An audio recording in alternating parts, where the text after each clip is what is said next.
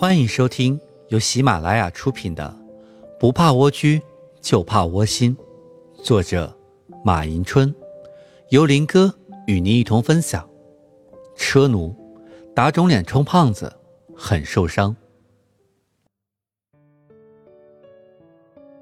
在蜗居中，郭海平是房奴，但在现实生活中，还有一种奴，叫车奴。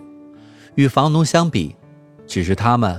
被奴的物质不同，一个是被房子而奴，一个是被车而奴，但他们的相同点都是为银行打工，把自己每个月辛苦挣来的钱先在手里捂热乎几天，再交到银行里，有的甚至连热乎几天的机会都没有，因为谁也不敢拖欠银行的贷款，不能不交，最后自己还是没剩下什么。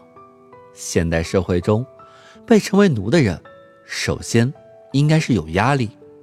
如果他是贷款买车，每个月不仅要还车贷，还要加上养车费用。如果能够轻松还车贷，又有钱养车的，那不应该被称之为车奴。相反，那些有了车之后又养不起车，或者觉得养车的压力很大的人，才可以称之为车奴。这些打肿脸充胖子的人，明明养车很吃力，还要买，弄得自己不敢吃好，不敢喝好，还美其名曰提高生活质量。当然，随着现代生活节奏的加快，很多人把车作为自己能跟得上这个时代步伐的一种标志。很多人看着同事、朋友都开车上班，似乎自己没有车，好像就被 out 了一样。而现在的很多人，也把车作为自己身份的象征。试看，朋友之间聊天的时候，很多人会说，哪个哪个老板开的是路虎车，价值多少多少万；奥迪 A 八价值多少多少万；帕萨特价值多少多少万。当说到这些的时候，还会神采奕奕的帮助拥有这样车的人补充：一看人家开的车，就知道身份不同。再如。一些人在工作的时候，如果要会见一位重要的来宾，即使自己没有车，也要想方设法租上一辆上档次的车，以便抬高自己的身份，不希望让对方来看低自己。有的人还美其名曰这样才能显示出自己是一个有面子的人，殊不知面子哪里来？面子是以你背后的票子来做支撑的。在这一系列。对别人羡慕想法的冲击之下，很多人开始掂量自己手中的钱，心想自己也不差钱嘛。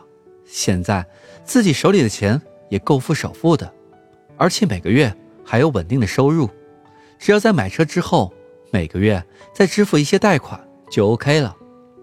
所以很多人开始谋划买车，但中国有句俗话：“人算不如天算。”如果回到现实中，我想说，自己算不如他人算，所以，即使你算得再明白、再妥当，买的依然没有卖的精。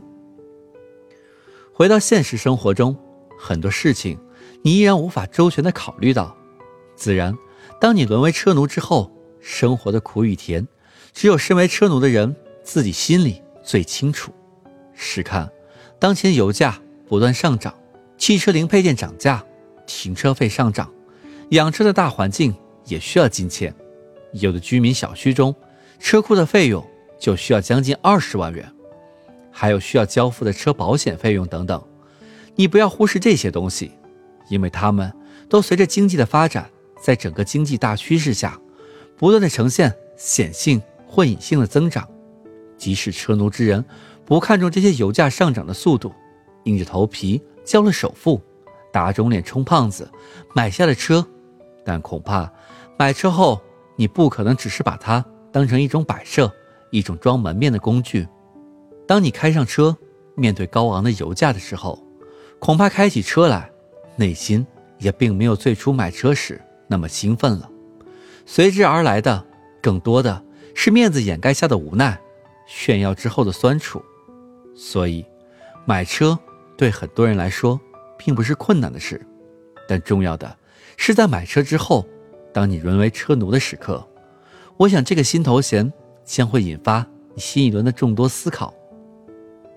中国有句俗话叫“量入为出”，也就是说，一个人要根据自己的实际情况而选定需要的支出多少。如果说每个人不根据自己的实际情况而定，买了车之后沦为车奴，这种人，用一个词汇来概括就是自不量力。当然，这样的人也不值得我们去同情。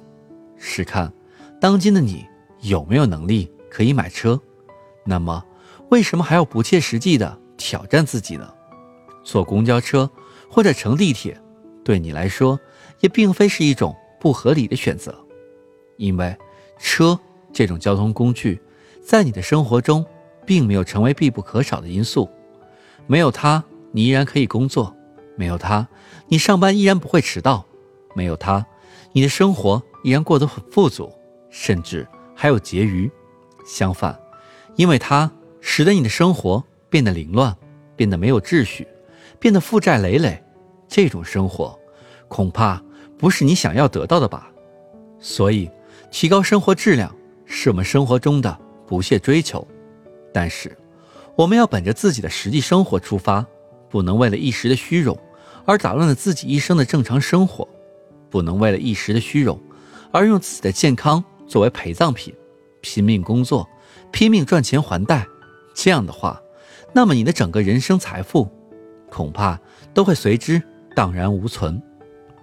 所以，不要忽视在你生命中沦为车奴的这件小事。我们知道，一个人的价值。并不是以数量和长度来衡量的，而是以它的深度和厚度为标准的。大凡能够使自己的一生充实而丰富的人，都是能够把握好自己生命中一些小事的人。不注重生活中小事的人，无论是做事还是做人，其功效都是微乎其微的。要知道，一个钉子可以使一场战争失利，一个烟头可以使一个森林引发一场火灾。所以。生命之中，你的每一次选择，你做出的每一个决定，都是重要的，因为它关乎到你生命的深度和厚度。